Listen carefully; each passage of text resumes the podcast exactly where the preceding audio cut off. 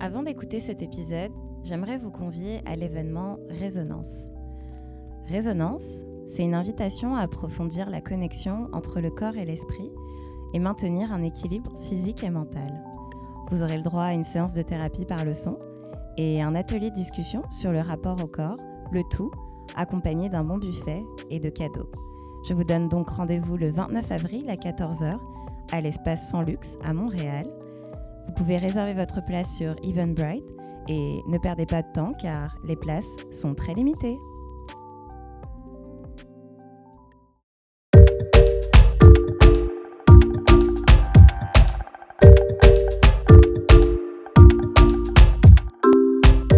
Vous écoutez Noir et Femme, le podcast Les expériences de vie d'une femme noire.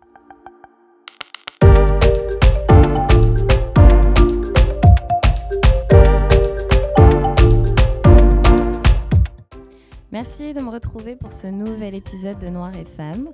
J'espère que vous vous portez bien et que cette fin du mois de mars vous traite comme il se doit. Ça y est, le printemps est officiellement arrivé. Le changement de saison s'amorce, doucement, mais sûrement. Je ne sais pas pour vous, mais en cette période de transition, je sens comme une fatigue dans l'air. Ce mois de mars semble avoir été chargé pour beaucoup d'entre nous et donc on se sent un peu las à quelques jours du mois d'avril. Si c'est votre cas, n'oubliez pas qu'il est très important de s'accorder des moments de repos où l'on ne vaque à absolument aucune occupation. Dans l'épisode d'aujourd'hui, je vais parler de notre corps à nous, les femmes. Dans la saison 2, j'avais déjà fait un épisode sur le corps noir, dans lequel j'abordais les aspects d'exotisme et de fétichisme, entre autres. Ici, ça va être différent. Je vais plutôt parler de la façon dont la santé des femmes est méprisée. Parce que bien que je sois heureuse et fière d'être une femme, il faut s'avouer que parfois, je me demande pourquoi est-ce que je dois subir tout ce que je subis. En commençant, évidemment, par les règles, le fameux cycle menstruel. Vous savez que c'est récemment, en fait je dirais pendant la pandémie, que j'ai appris que les règles ne sont pas censées être douloureuses? Quoi? On m'aurait menti toute ma vie? En fait, on a tellement assimilé l'idée qu'il était tout à fait normal de souffrir chaque mois qu'on ne s'en inquiétait pas plus que ça. Enfin, moi, pour ma part, je ne m'en inquiétais pas. J'ai eu mes règles à l'âge de 13 ans et je me souviens que j'ai commencé à avoir des douleurs vers l'âge de 14, 15, 16 ans. Puis j'ai commencé rapidement à être sous pilule à l'âge de 17 ans pour traiter mon acné, ce qui a soulagé les douleurs. On va dire que j'étais in and out avec la pilule parce que je sais que je l'ai arrêtée à l'âge de 21 ans, puis je l'ai repris à 23. Et je me souviens que durant cet arrêt, j'ai pas vu de différence au niveau de mes douleurs. Euh, j'avais peut-être une reprise, mais c'était assez superficiel comme douleur, je vous dirais. Et puis, à l'âge de 27 ans, j'ai décidé de totalement arrêter la prise de pilule. Et je vous dirais que c'est là que le cauchemar a commencé. Des cycles de plus en plus douloureux, un ventre qui gonfle, de la diarrhée. Hmm. Bref, tout un tas de symptômes qui rendent les cycles loin d'être agréables. Et ce qu'on me prescrit, c'est de l'Advil. Mais oui. Quand je vais chez le gynéco, c'est toujours le check-up habituel, pas plus, pas moins. En 15 minutes, c'est réglé. Et parce que je suis, entre guillemets, jeune, je ne dois pas revenir trop souvent le voir. Non, non, c'est tous les deux ans, pas plus. Sauf que pendant la pandémie, comme je vous le disais, je vois de plus en plus de choses passer à propos notamment des fibromes, de l'endométriose et de la santé gynécologique en général. À ce propos, j'ai d'ailleurs fait, pendant la première saison, un épisode là-dessus, sur la santé gynécologique, avec deux invités, Aïssatou Sidibé et Aude.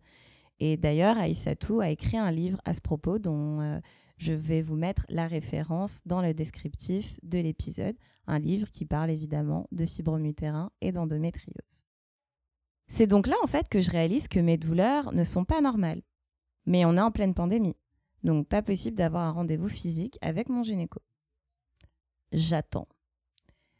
Je le vois finalement au courant de l'année 2021. Encore une fois, check-up habituel, mais là, je lui parle de mes douleurs. Et il me dit que euh, la seule façon de contrer les douleurs, le meilleur remède, c'est les hormones. Et donc, que si je veux arrêter de souffrir, je dois reprendre la pilule. Sauf que ça va totalement à l'encontre de mes convictions. Ça fait déjà trois ans que je ne prends plus la pilule. Je sais pourquoi je l'ai arrêtée. Et en fait, euh, j'ai juste pas envie de recommencer.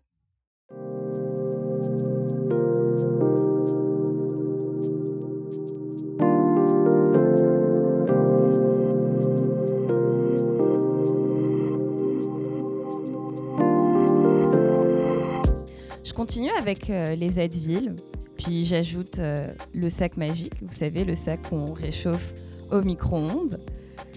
Je prends des thés, puis en faisant des recherches, je découvre que ce que l'on mange avant et pendant son cycle peut avoir une incidence sur les douleurs également. Mais rien n'y fait, les deux premiers jours de mon cycle sont toujours autant douloureux.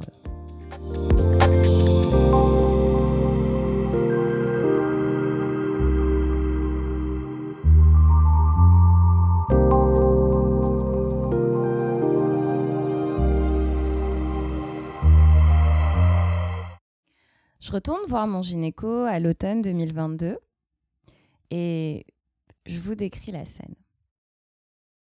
Bonjour, bon, qu'est-ce que je peux faire pour vous? Euh, Bonjour, mais je viens vous voir euh, parce que vous savez, mes règles sont vraiment douloureuses et ça s'est intensifié sur ces derniers cycles. Ah, mais je vous ai déjà dit que vous souffriez d'endométriose. Pardon? Euh, mais j'ai fait aucun examen et non, je me souviens pas que vous m'ayez dit ça.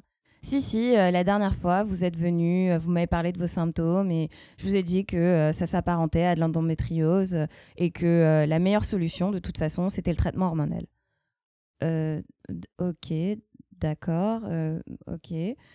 Ben, sinon, je venais parce que j'ai appris qu'il y avait beaucoup de fibromes dans ma famille et ben, j'aimerais faire une échographie pour m'assurer que tout va bien. Oh, vous savez, euh, beaucoup de femmes ont des fibromes, hein, c'est pas si grave que ça, mais bon. Je peux quand même vous faire une ordonnance si vous voulez. Ah, et puis voilà l'ordonnance pour le traitement hormonal. D'accord. Euh, ben, merci. Au revoir. Au revoir. Fin. le rendez-vous a dû durer quelque chose comme entre 5 et 7 minutes. Et je ne vous mens pas, je n'exagère pas je n'ai eu le droit à aucun examen. Donc, euh, il m'a... c'était vraiment juste une conversation. Hein. Il n'y a pas eu d'examen en soi, puisque euh, ça faisait moins de deux ans que je revenais le voir. Donc, euh, non, il n'y avait aucun examen nécessaire. J'ai quand même été faire mon échographie hein, pour checker que j'avais pas de fibrome.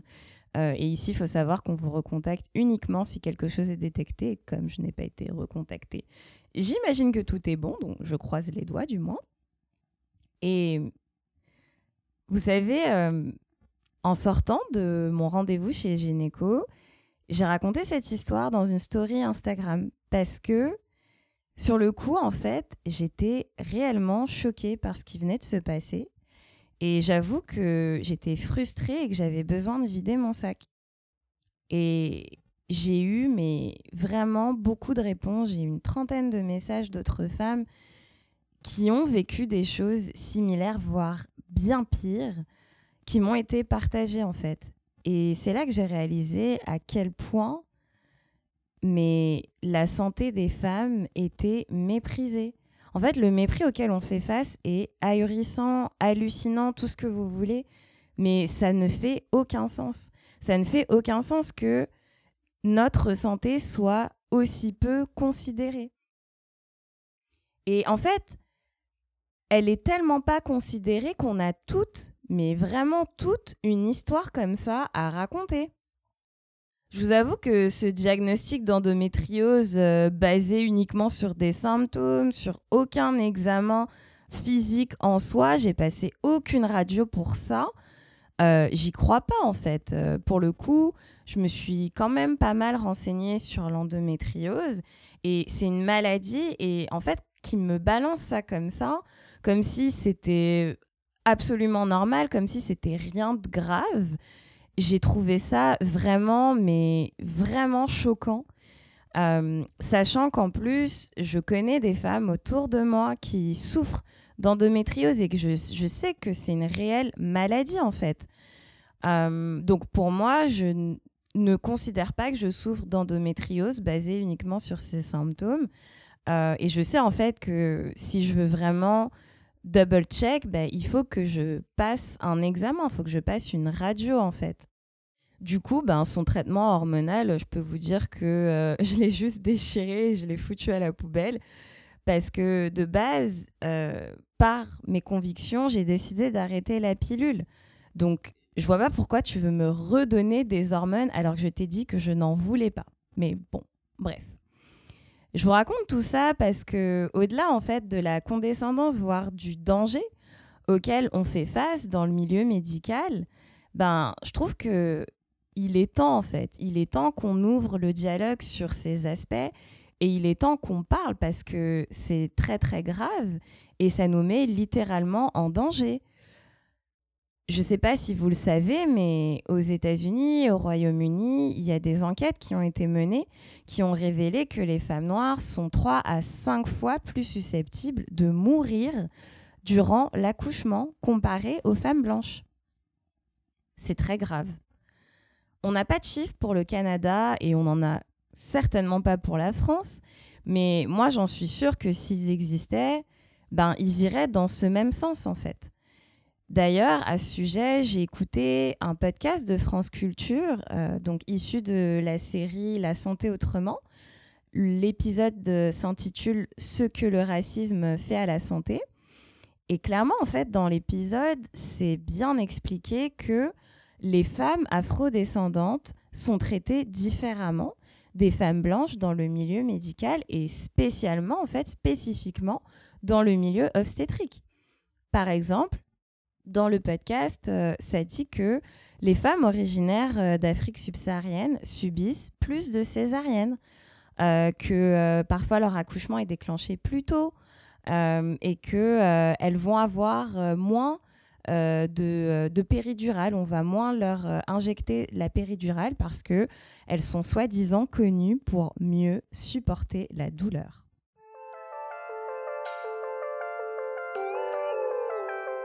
En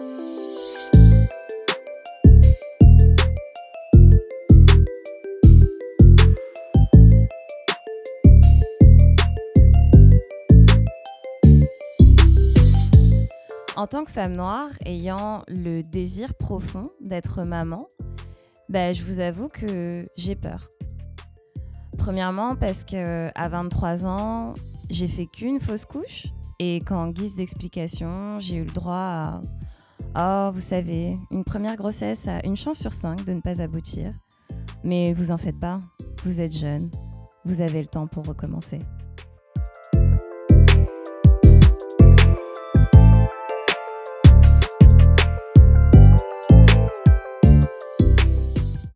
Certes, j'étais jeune. Aujourd'hui, neuf ans après, j'ai toujours cette crainte de ne pas être capable de mener une grossesse à terme. Mais bon, tant que je ne recommence pas, je ne saurai pas. Deuxièmement, il semble être difficile d'être prise au sérieux en fait. Nos douleurs, nos ressentis, mais aussi nos convictions L'accouchement est tellement médicalisé qu'on fait tout pour nous décourager d'y aller avec une méthode plus naturelle. Que ce soit au niveau du lieu où on veut accoucher, la position dans laquelle on veut accoucher, la façon dont on veut accoucher. Moi, personnellement, je rêve, mais c'est un rêve, je sais, mais je rêve d'accoucher chez moi, dans ma baignoire, aux côtés de mon conjoint, d'une sage-femme, d'une doula, de ma belle-maman, qui est infirmière retraitée. Mais je sais pertinemment qu'on va tenter de m'en dissuader. Enfin, l'une des choses qui me fait peur dans tout ce qui a trait à la grossesse, c'est que j'ai entendu tellement, mais tellement d'histoires sordides en tout ce qui a trait à la grossesse et à l'accouchement. Mais parce que j'ai vu aussi autour de moi des femmes perdre un bébé à 4 mois, 6 mois de grossesse, voire à la naissance, d'accoucher d'un bébé mort, bah que tout ça, ça joue dans ma tête et que je me pose vraiment, vraiment beaucoup de questions. Il y a tant de paramètres à prendre en compte. Le changement du corps. Moi, j'ai peur de devenir énorme et de ne pas perdre mes kilos, en fait. Le changement au niveau des émotions. La possibilité de développer une infection une maladie, les risques en soi de la grossesse, tout ça, ça fait que normalement, ce qui est censé être un très beau moment, hein, je veux dire, c'est quand même donner la vie, bah, tout ça, ça peut vite se transformer en un véritable cauchemar. Heureusement, heureusement pour moi, je me sens vraiment très très bien entourée. Déjà, par mon partenaire, par sa maman, parce que je vous ai dit qu'elle est infirmière retraitée, mais au-delà qu'elle est toute sa vie travaillée dans le milieu médical, euh, elle est très attendrissante et elle saura vraiment me guider. Mais aussi, j'ai mes tantes et j'ai mes amis qui sont déjà mamans et qui me partagent tout un tas de choses. Et grâce à toutes ces personnes qui m'entourent, mais je me sens vraiment rassurée. Et c'est ce qui me conforte dans l'idée de quoi qu'il arrive, je serai de toute façon bien accompagnée. Pour conclure cet épisode, euh, ce que j'aimerais que vous reteniez, c'est que c'est très très important de continuer à dénoncer les maltraitances médicales qu'on subit. Parce que plus on en parle, plus on dénonce, plus les failles du système sont mises en lumière en fait. Et vous savez, quand ça devient un problème au niveau systémique, au niveau institutionnel, bah c'est là réellement qu'on peut s'attaquer au problème et qu'on peut trouver de véritables solutions. Mais en attendant que tout cela se fasse, parce que ça va en prendre du temps, il est évident que pour moi, privilégier les médecins, les spécialistes noirs et racisés, c'est ce qu'il y a de mieux à faire mais ça peut s'avérer très très difficile de les trouver. Dans tous les cas, on est de plus en plus nombreuses à se prononcer, à dénoncer, à partager nos expériences qui prouvent que le patriarcat et le racisme sont encore bien ancrés dans le monde médical occidental. Alors continuons notre combat pour une justice sociale, médicale et reproductive.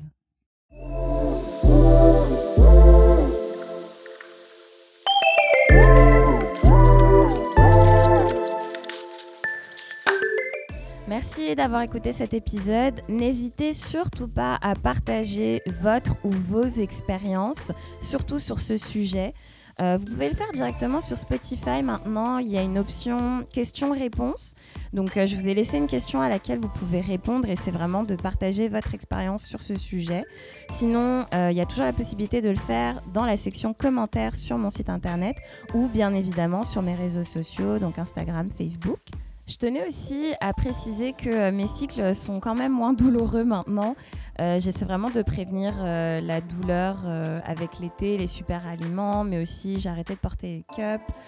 j'ai fait mon retour au total serviette hygiénique, organique, sans produits chimiques et franchement je sens la différence. Donc je vous le recommande. Et puis sinon, si vous êtes à Montréal, n'oubliez pas de prendre votre place pour Résonance. Le lien et dans le descriptif de l'épisode. Enfin, le podcast prend une petite pause, donc euh, je vous donne rendez-vous au mois de mai. Et en attendant, prenez bien soin de vous et à bientôt